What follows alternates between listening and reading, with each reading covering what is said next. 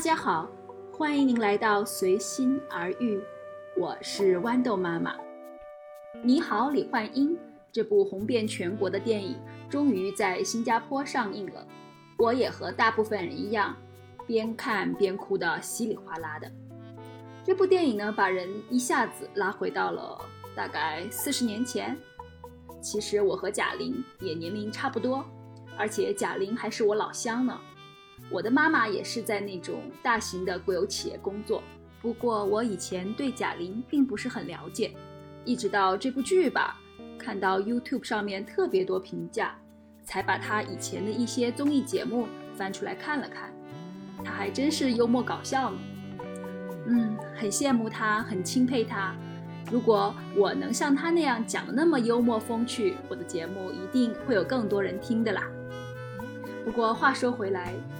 只是看这部电影呢，对我感触最多的还是贾玲的妈妈了。最重要的一点呢，就是贾玲的妈妈对她的梦想的支持。其实我小时候的梦想还是当电影演员了，因为啊，我爸爸是在电影院工作，我从小呢就看电影不用花钱的，因为那个检票的阿姨都是我爸妈同事。所以呢，我从小就是只要电影院里上映什么新电影，我一定都会去看。有的好的电影啊，我还不止看一遍呢。就好像那个《阿甘正传》，嗯，以前上映的《泰坦尼克号》，那个时候九几年的时候不都是在电影院看吗？然后呢，我就一个人乐滋滋的，可能看了一遍又一遍，心里也萌生了想当啊电影演员这样一个念头啦。更重要的一点是。我从小啊就是一个特别多才多艺的女孩子，我喜欢唱歌，嗯，参加了学校的合唱队，好几次都是领唱，而老师觉得我对乐感、对节奏特别好，所以还派我去学了当指挥呢。在家里呢，我也去学了弹钢琴。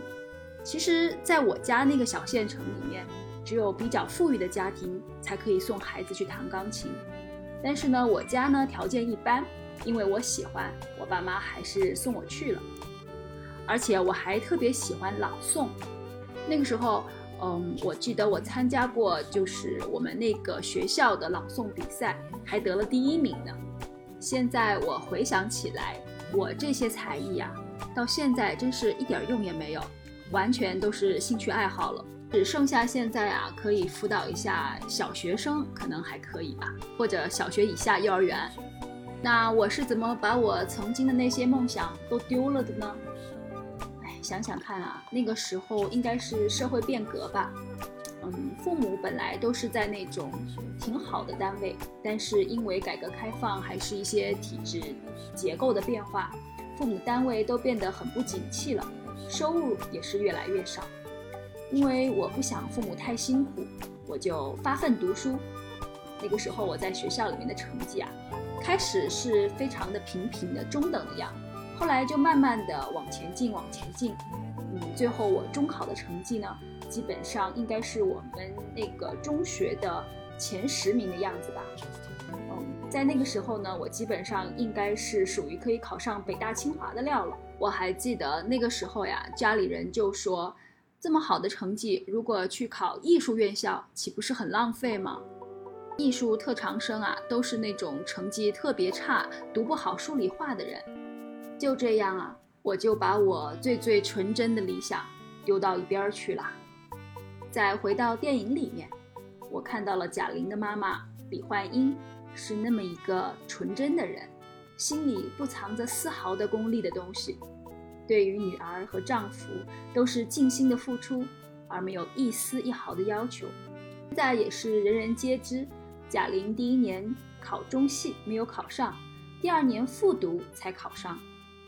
要知道，第一年高考没有考上，第二年心理压力更大，而且父母的经济压力也大。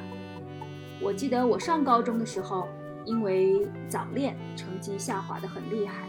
嗯，正是因为对那种美好的爱情的懵懂，或者很多未知。就开始迷上了读书，我特别喜欢读散文，而与此同时呢，我的语文成绩真是突飞猛进。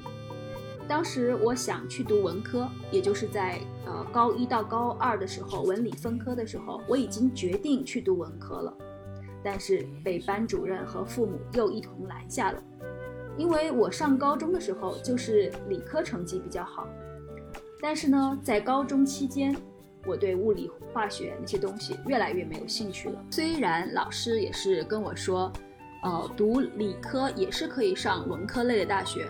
至少可以上综合类的大学吧，但是我现在回想起来，因为那个时候对数理化失去了兴趣，所以呢，高考成绩也非常的一般。我那个时候啊，我是理科生，我的英文和中文的成绩都比数理化好。其实当时考了一个还不错的学校吧，但是其实我心里可想复读了，我真的很想考北大呢。但是家里人觉得我都已经考上一类大学了，这又何必呢？我觉得呀，跟我情况类似的人肯定很多。说真的，在我们年轻的时候啊，其实也不是年轻吧，在我们小时候，有多少父母真正很在乎孩子的梦想呢？当然啦，现在我也算是安居乐业了，而父母也会觉得他们已经尽到了自己的责任。他们也非常的满意，非常的欣慰了。但是与我差不多大的这个贾玲，坚持了自己的梦想，而走到了事业的巅峰。对贾玲而言，她的遗憾啊是没有报答妈妈；而对于我而言呢，我的遗憾是什么？我觉得我的遗憾应该是对不起自己吧。唉，就是那么一点小感慨。正在听节目的你。是否实现了你童年的梦想呢？感谢您的聆听，我们下一期再见。